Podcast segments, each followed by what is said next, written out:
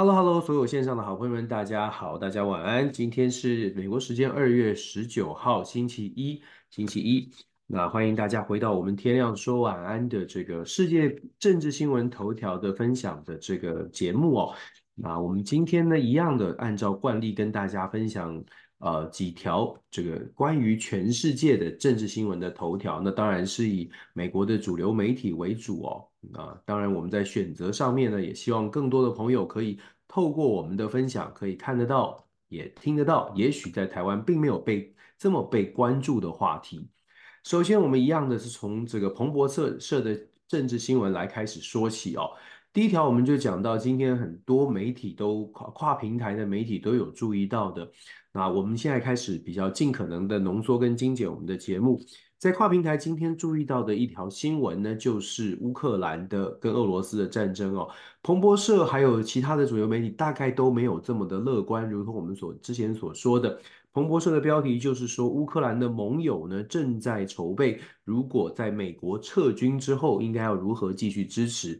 上礼拜我们大概都讲到了，事实上，在美国国会迟迟没有通过六百多亿的补充预算来支继续支援乌克兰之后，已经产产在战场上产生了直接的影响。不久之前，彭博社就已经报道过，在乌克兰跟俄罗斯的战场上，弹药的比例，双方的弹药比，因为俄罗乌克兰自己本身的军事的准备，呃。没有那么的充足，再加上军援来不及供应这些弹药，所以在战场上已经变成是一比三的比例，也就是俄罗斯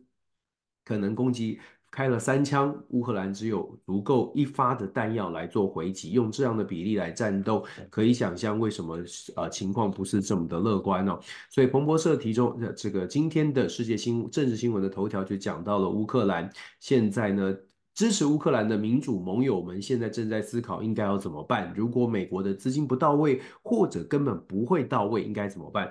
当然了，这个报道当中也有特别提到啊，综合所有的媒体的报道，也基本基本上提提到的是，美国一样表达说要支持乌克兰，拜登总统也不断的，甚至是谴责美国的国会。不不，没有在乌克兰的这个援助上面赶快的下定决心。不过毕竟啊，美国政治它不会不会是完全考虑到其他国家的利益，而是以自己国家的利益为主。因此呢，美国国会现在这个卡关的情况也是可以预期的。接下来我们要继续看两极化的美国政治会不会重新来看待所谓呃支持乌克兰的必要性。另外，这则新闻也讲到了日本，日本呃已经公开的表示愿意去支持乌克兰的重建计划。我们在这边也要特别说，就是支持乌克兰重建计划，世界各国很多国家都有表态，就是愿意来援助乌克兰战战后的重建。但是我们也必须很实在的说，乌克兰目前的整个重建计划，也就是以现在在战火当中被蹂躏的乌克兰想要完整的重建。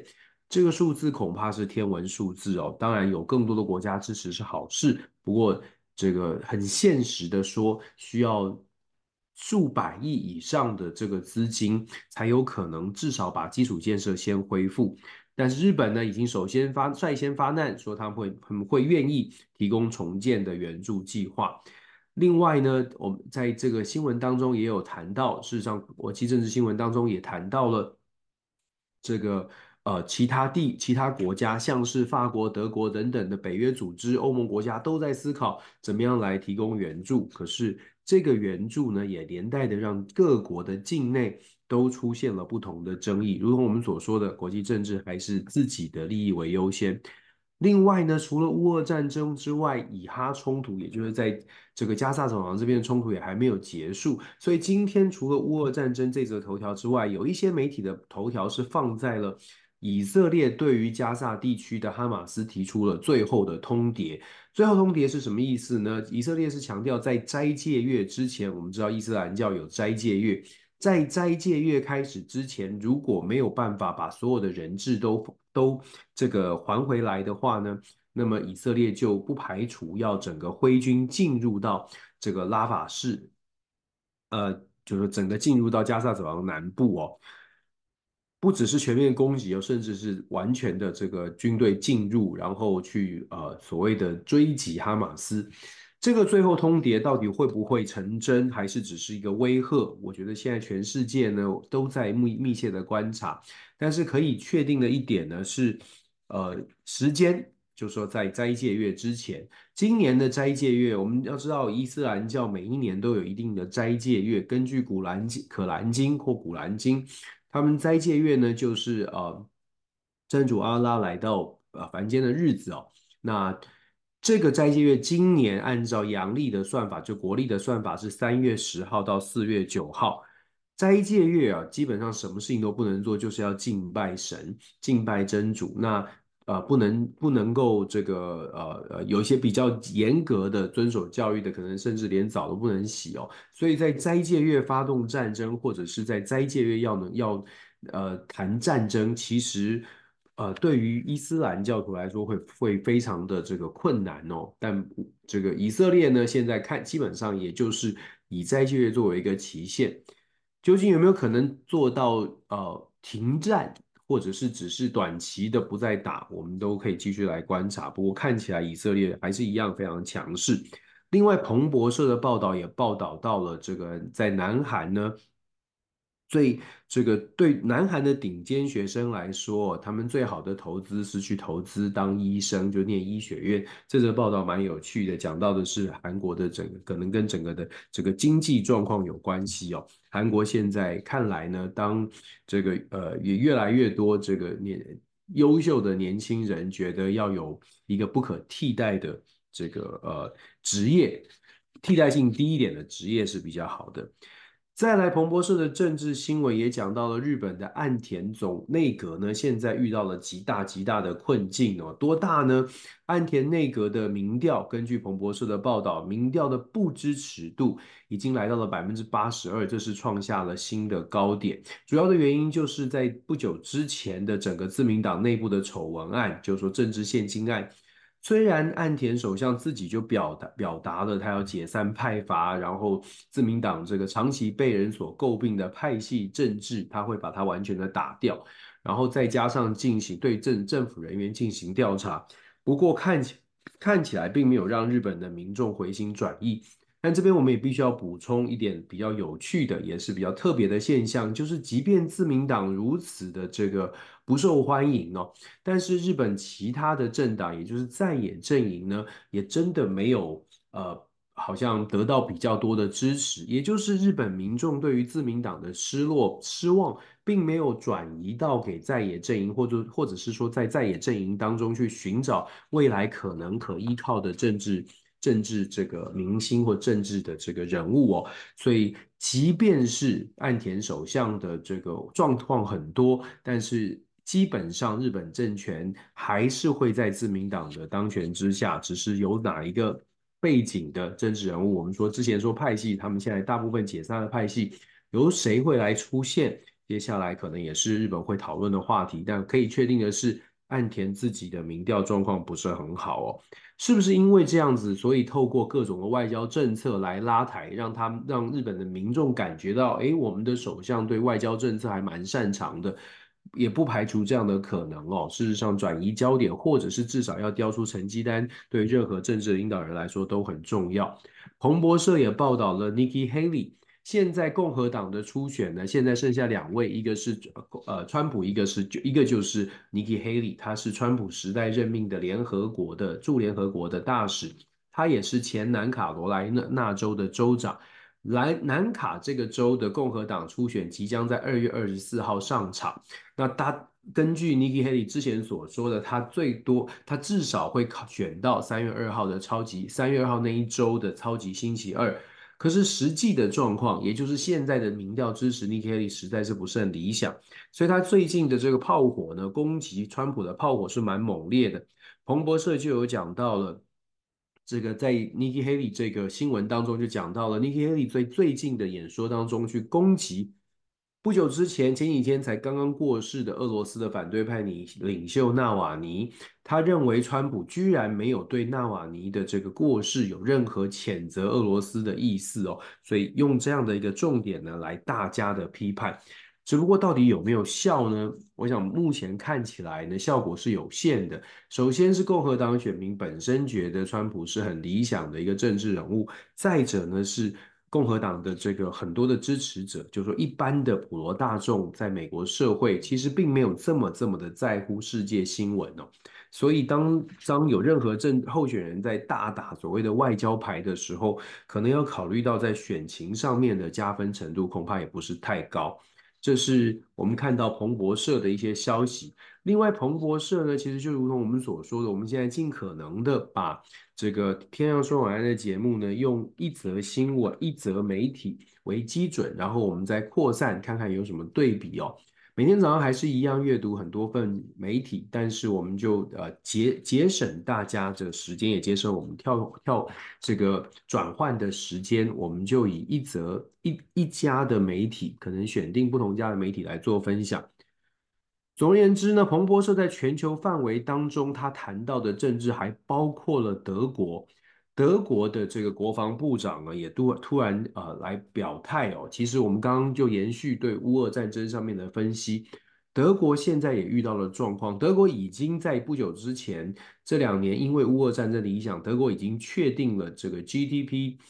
当中呢有超，已经打算要把国防预算提供到百分之二以上。这是北约其实长期以来的共识，也是川普一直在论述的。但德国，即便是大家觉得整个经济标表现表现不错的德国呢，都是在近期才打算把国防预算拉到 GDP 百分之二。但是国防部长是有警告哦，他认为说。这个 GDP 的需求啊，如果国安有需求的话，有可能会拉到百分之三点五哦。另外，他也强调了，如果乌俄战争俄罗斯真的战胜，而乌克兰真的失败的话，恐怕也会冲击到美国的经济或者是全球的政局。当然，这点毫无疑问的是，目前为止呢，呃，乌俄战争的胜败看起来是颇为重要。不过，还是一样非常务实的说。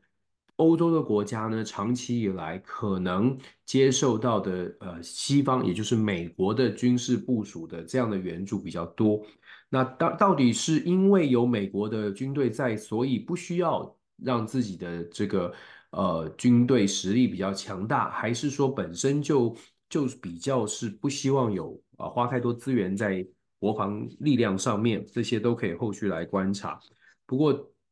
这个美国。呃，总统候选人前总统川普确实在呃北约的议题上面，或者在乌俄的战争的问题上面呢，跟现在很多的政台面上的政治人物是有点不同的。例如说，美国总统这个前总统川普呢，他就会觉得说，呃。北约国家呢，如果不付钱，也就是不把军备的预算提升的话呢，美国实在不只是没有没有义务去帮忙，甚至有特别讲到说他会放任，如果他当选总统，他会放任这个普丁，呃，按照自己想做的事情做。再来，我们继续看下去哦。在彭根据彭博社的会诊呢，彭博社会诊在每周的新闻当中，我们就有讲到了，刚刚提到了，呃，俄罗斯的最大反对者纳瓦尼呢，享年四十七岁，在这在这这个抑郁中过世哦。那他的遗孀呢，是跳出来讲，呃，去见了欧盟的领领导人们，然后非非常强调的是，他一定会延续纳瓦尼纳瓦尼的理智哦。呃呃，理想继续往前迈进。另外呢，也报道到了整个欧盟国家的领导人未来究竟会不会换人？冯德莱恩这个大家熟悉的名字会不会换人？目前冯德莱恩已经正式的提出，他打算要再次的竞选连任。如果没有意外的话，目前冯德莱恩的立场或者是冯德莱恩的支持度还是非常这个呃非常明显的，让他在呃竞选连任过程当中有所优势。不过，冯德莱恩呢，在呃以色列跟哈马斯这场冲突当中，他的立场也是很鲜明的，他是比较站在以色列这一方哦。那当然也引发了一些抗一一些抗争了。只不过现在看起来呢，好像好像这个冯德莱恩的支持度要让他连任，大概没有太大的问题。另外呢，我们也看到了这个谈到说，美国介入调停以色列跟加萨走廊的这个战事，希望能够调停，能够休兵停火。本来呢，看起来好像都得到了比较正面的回应。不过现在看来呢，我们知道上个星期纳坦雅胡已经正式说我们他们没有打算要谈了，这也导致了本来预期到呃各方可以坐下来好好来谈判的这样的一个呃设定呢，那卡达是表示目前看起来呢比较不是这么乐正面乐观的。另外呢，我们也看到了这个呃。在美国的新闻，彭博社的会诊也讲到了，美国呢在呃公开的，终于公开的谴责。我们说终于是因为也等了不少天了。我们在上个礼拜报道的时候就有讲到了，目前的这个刚果民主共和国的内战造成七百多人、七百多万人的流离失所。那美国现在是公开的谴责，谴责谁呢？谴责了卢安达。我们上个星期五的时候有跟大家说过，卢安达目前看起来呢是跟这个呃。支持反对的这一方哦，那另外一方呢，有来自于这个南非的协助，不过孰胜孰败呢？我觉得可以继续，我们可以继续观察下去。但重点是战争没有赢家哦，七百多万人流离失所，这个数字会可能会陷入到人道危机。那美方做出了谴责，问题是美方能够做什么事呢？这些都是我们后续可以看，看看这个礼拜会不会有新的特使，或者是新的一些动作。另外呢，在中东地区，彭博社也帮我们会诊了几条重要的消息。会诊了约旦呢，在叙利亚的边境啊，击呃打击毙了五名的这个走私毒品的这个毒枭哦。那这个当然呃，对于中东来说，我们说现在的这个局势哦，有些有些有些这个呃军事的动作或者治安相关的动作，会不会被无限上纲？呃。变成好像更大的冲突会在后面发生，甚至是哪一个国家在后面支撑这些这些政治行为，都是很值得观察的。然后也看到了这个以色列召见了巴西大使，为什么呢？因为巴西大使基本上这个论调哦，啊，巴西这个国家总统鲁拉基本上他们的论调就是就是认为说，呃。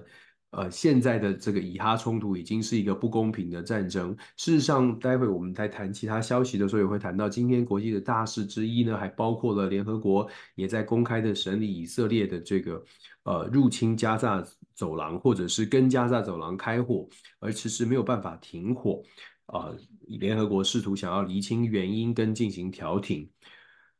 不过各国看待这个消息的态度真的不太一样哦，像卡达啦，像巴西就会觉得要站在巴勒斯坦的角度。那当然对以色列来说呢，所有要帮助以巴勒斯坦说话的，可能都会相对来说不是这么的友善。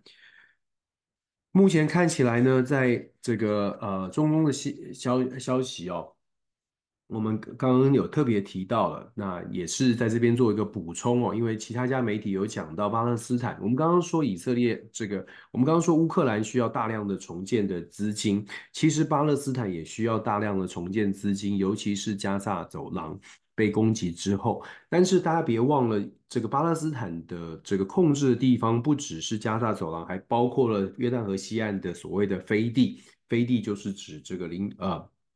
啊，领土也是分开的一个状态状态哦，在这个飞地呢，有加有巴勒斯坦的所谓的政治政治的组织，政治的这个呃呃比较类似政府的一个形态哦。那现在看起来呢，美国现呃对于。巴勒斯坦的援助也要加码，因为美方认为说要调停嘛，那至少至少要让大家能够创造一些条件，所以美方有打算要松绑过去曾经对于哈马斯或者是对于加萨走廊这些地方的一些巴勒斯坦的一些禁令，让巴勒斯坦人呢有办法有多一点的资源可以来运用。可是我们还是很现实的说，如果美国在对于加萨走廊、对于哈马斯的援助、对于这个。巴勒斯坦的援助会升会升高的话，那资源有限的状况之下，如何提再大幅的提升，呃，其他的人道需求、人道的援助，这也是对于美国而言的一个很大的考验哦。那当然，其实这也是为什么共和党的众议院会这么大的担心，担心美国涉入到太多的对外事务，导致美国的利益都忘了兼顾。在亚洲呢，还有报道到，彭博社也有报道到，印尼作为全世界，啊，最大的民主国家之一哦，印尼有两两二点一四亿的人口，这么多的人呢，进行了民主的选举，所以这则新闻呢是比较悲伤，但是也凸显了这个在印尼有多么呃进行这个投票的选务工作多么的辛苦。印尼表示呢，总共有七十一名的选举人员呢，因为过劳，因为过劳而死亡，因为。呃，人数太多，票太多，要检票，要验票，呃，非常非常的辛苦哦。那亚洲的新闻当中就报道了印尼的总统选举，我们在这边也一样的补充。既然讲到了印尼的总统呃选举，我们就说新任的总统帕拉博万呢，是基本上呢，他虽然过去有军方的立场，可是呃，他会不会就是让有一些人担心说，哎呀，他有军方立场，又有人权争议，会不会变成？呃，下一个比较疯狂的这个呃领导人，或者是在采取行动上面会比较冲、比较鹰派。可是目前看来呢，根据我们之前所说的，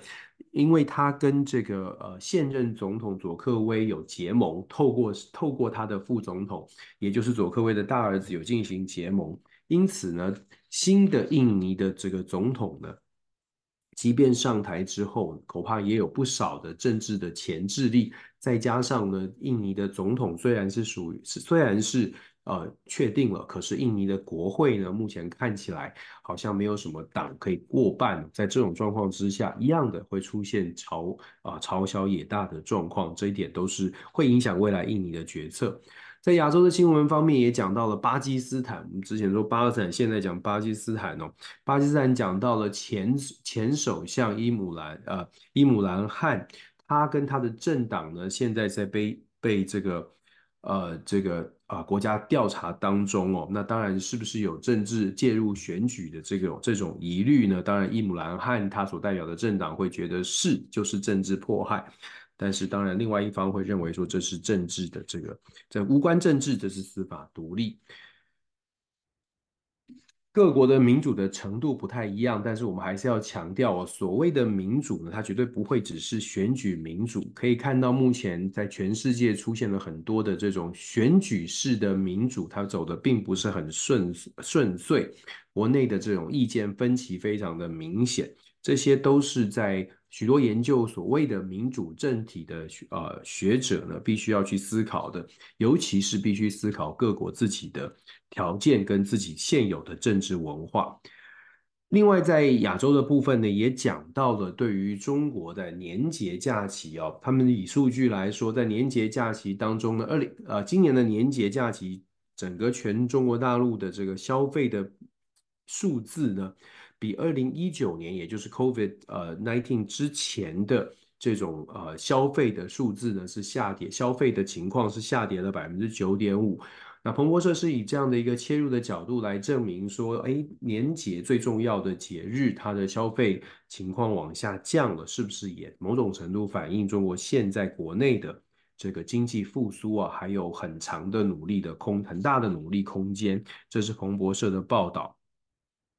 再来，我们看到了也，也彭博社还报道了英呃泰国的前首相塔克辛泰泰克辛或塔克辛，他呢当然是非常有钱的富豪哦，掌握了电力公司啊各种的这种产业。那之前是这个呃，因为种种的贪污腐败在总呃这这个，然后这个呃呃账务不清等等的问题呢被捕入狱，他现在是在一个假释的阶段。那现在他假释阶段呢，又被传出来要必须要跟这个呃司法体系呢去澄清，他是不是有亵渎王室的这种违奉呃这个这个这个情况哦，亵渎王室在在啊、呃、泰国是非常严重的，是违反宪法的，所以他现在又面临了新的司法的考验。我们还是可以继续看下去，必但是我们必须要说，塔克辛家族在在这个。呃，泰国是有一定的影响力的，势力是蛮大的。另外，我们赶快看一下非洲。我们刚刚说过了，非洲现在内乱不断哦，刚果共和国有内乱，那当然内乱就就可能会有外部的力量。那华府呢，华盛顿这边是谴责了卢安达，如同我们刚刚所说的。可是坦白说，在非洲大陆哦，这么多的国家，国内的状况非常的不理想，有多少的资源真正的可以直接从外部进入，然然后送到。这些需要的国家的手上呢？这是呃各国在进行所谓的联合联合行动的时候要去思考的。如果你没有办法掌握在当地的这种互动，没有办法掌握在当地的不管是人物或者是政政治文化，坦白说，以呃西方国家所谓出发出于善意的方式，想要帮助呃。可能文化背景完全不同的地方，它出现的结果不见得是完全的呃这个优势哦。这一点呢，也是我们从新闻当中可以去思考的问题。另外，在彭博社也讲到了南非的反对党这次有可能会获胜，不过我们还是要强调，在南非呢，执政党和反对党他们有一点区域性的差异哦。那属于比较乡村、比较农村的地方。呃，可能要撼动执政党的这个优势，难度非常非常非常的高。另外，我们再很快的看一下其他思考一下其他媒体做了什么样的报道呢？其他的媒体报道的方呃方面呢，还包括了这个呃《华尔街日报》跟呃华盛顿呃《Washington Post》都报道了，都报道到了在菲律宾海跟呃这个进行。呃，军事演练的美国航空母舰卡尔文森号近期在菲律宾海域呢，跟中国大陆的航空母舰有一些这个互相的观察。那报道里面指出呢，中国大陆航空母舰是非常频繁的在起降哦。那看起来呢，好像在做某种准备。不过我们在这里也必须说，这则新闻当然他讲的是说，在航空母舰上。呃，见证了中国的中，尤其是在整个菲律宾地区、南海地区，还有呃台海地区的紧张的状况。可是飞我们也我刚刚说到了航空母舰的起降，航空母舰上战机的起降，其实真的是呃不能用架次来来看哦，应该更更要思考的是，任何的航空母舰上面的飞机的这个运作呢，都是需要经年累月的。训练跟练跟跟跟这种啊、呃、操作，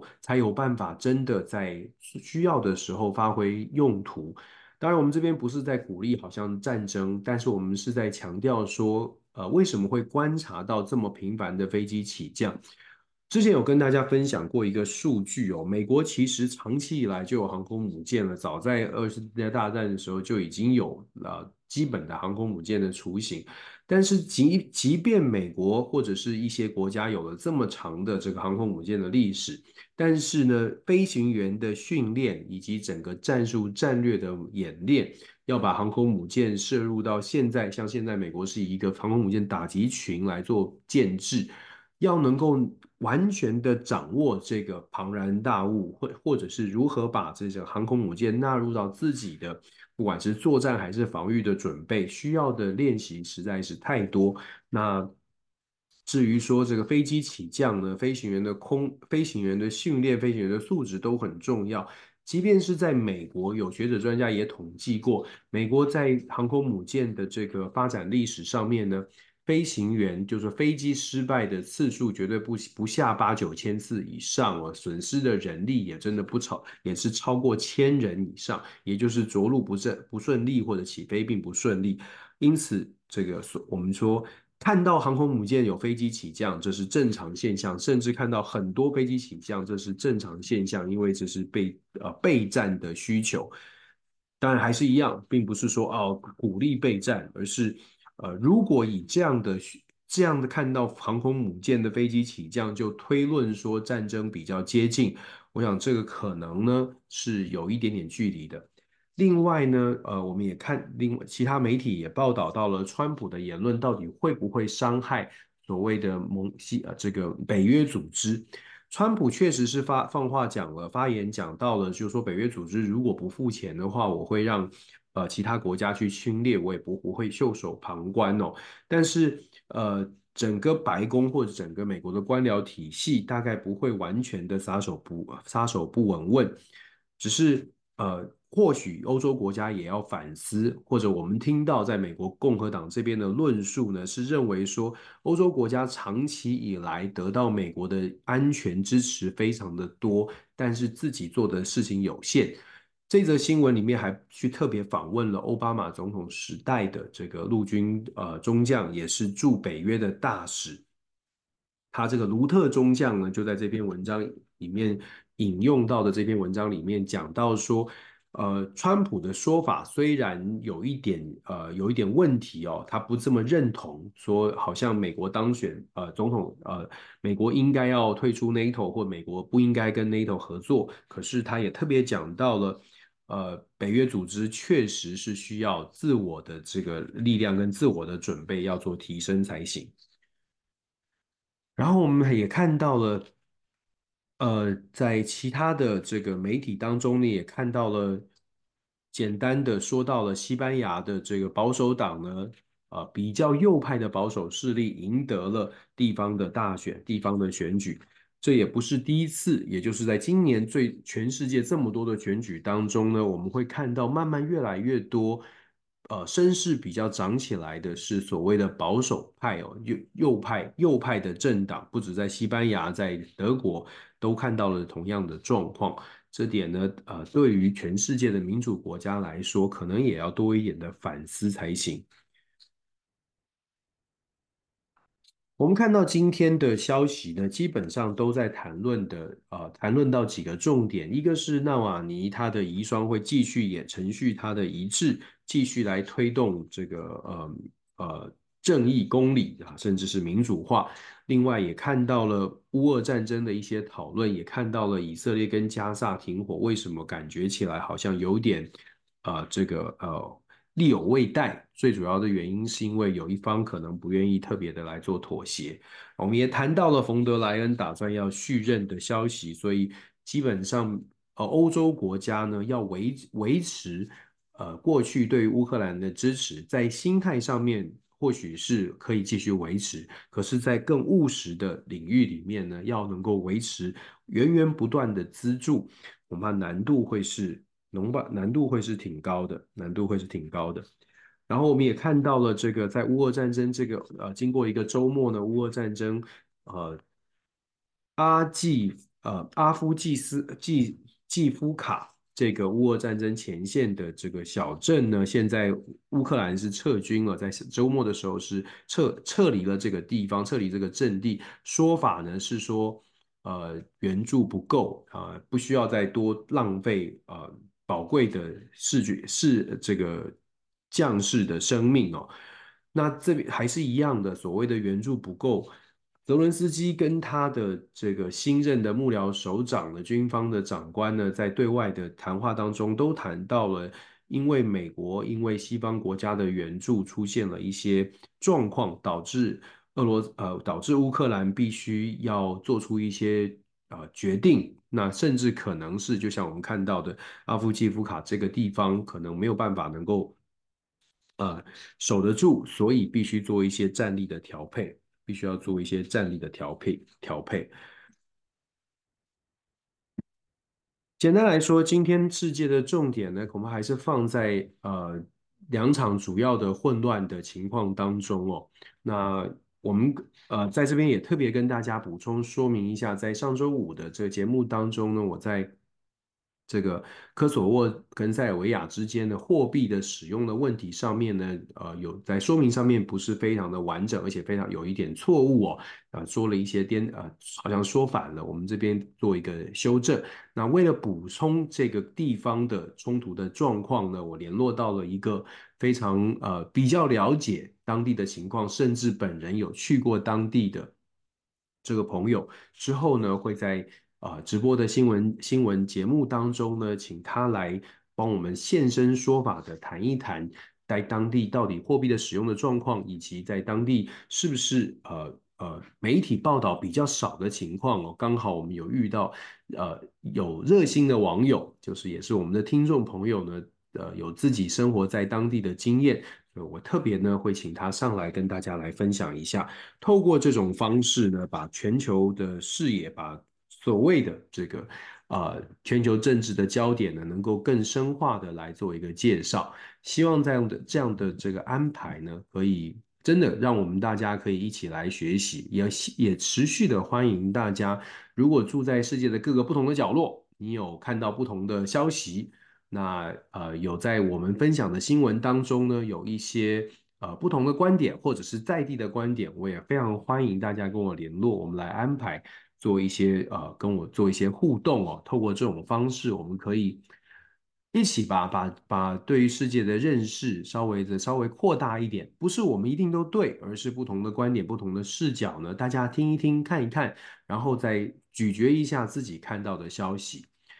我们很快的带大家看一下这个西方以外的视角，因为很多朋友说我们要多关注不同的视角，所以我们带大家再看一下联合早报跟这个呃俄罗斯卫星通讯社还有半岛新闻的中文版本的这个消息哦，看他这些媒体在关注什么话题。在联合早报的部分呢，他一样的观察到了乌俄战争的状况，提到了阿夫迪夫卡。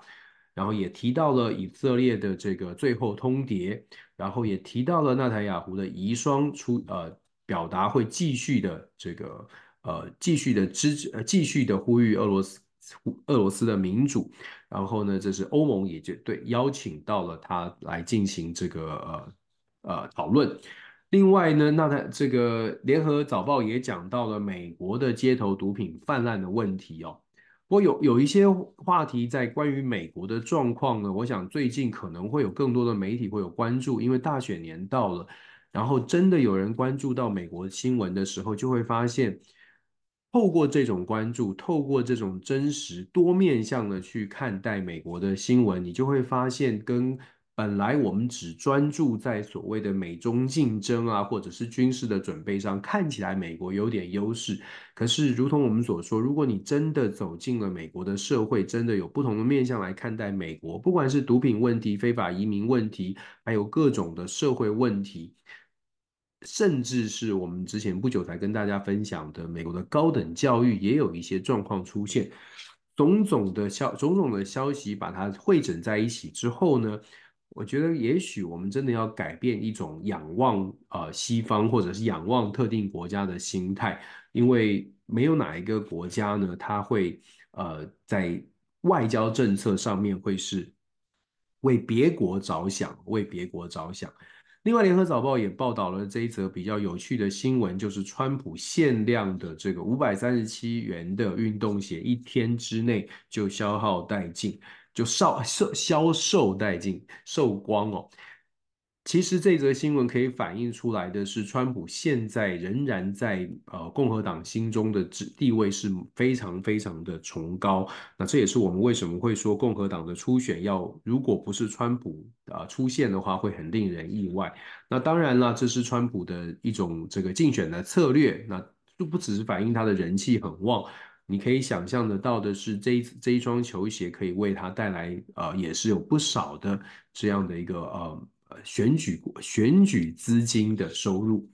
俄罗斯卫星通讯社又回到了这个熟悉的这个呃画面哦，看到为俄罗斯卫星通讯社的消息，大家就可以想象，基本上所有的消息都是相当硬的，也就是在呃所谓的国际政治话题呢，从俄罗斯的视角来看。比较多是军事，更多是这种国呃国家安全啦、啊、军事准备等等。那当然，它里面也有讲到了，说美国承诺这个如果中国倾销商品会采取行动，基本上中国美中之间的竞争短期之内它。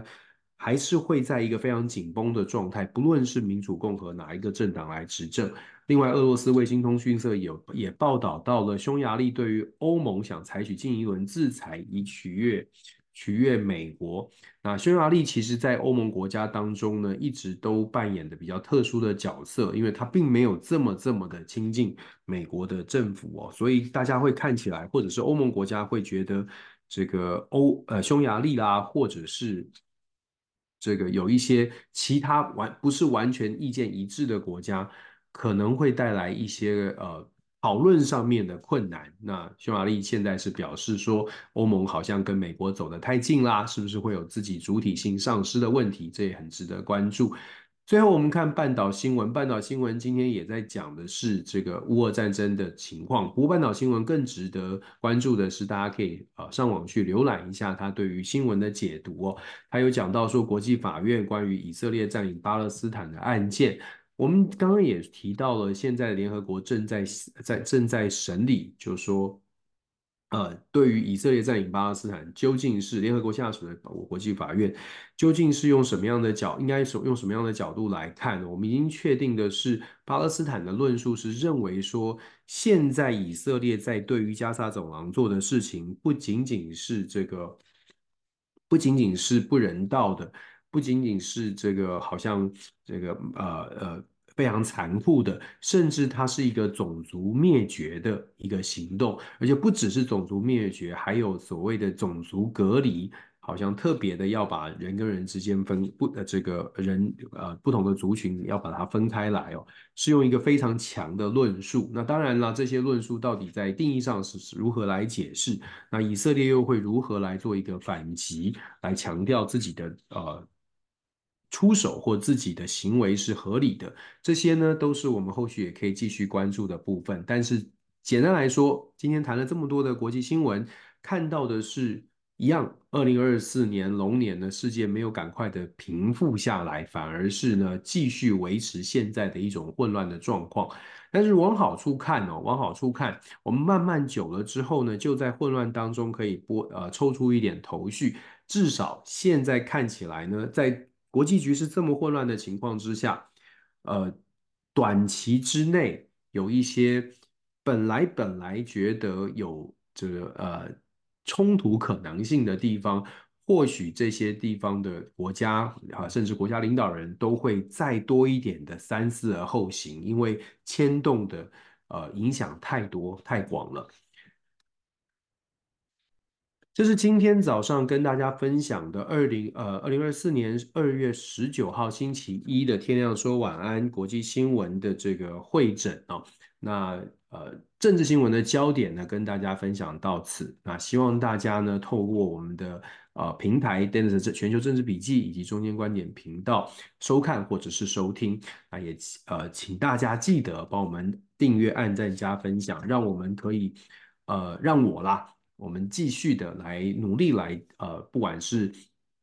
呃呃呃，用什么方式哦，尽尽可能的，我们持续来推广国际新闻的识读，让更多的朋友呢，稍微多一点点的，呃，对国际政治、对国际世界的事件的了解。那当然也透过各位的反馈呢，让我可以也同时的向各位呃一起来跟各位一起来学习。感谢大家，我们今天的这个呃 Podcast 录音呢就到这边，谢谢大家。那我们这个星期三国际新闻，呃，天亮说晚安，国际新政治新闻的焦点回顾、焦点分析，我们再呃再会，拜拜。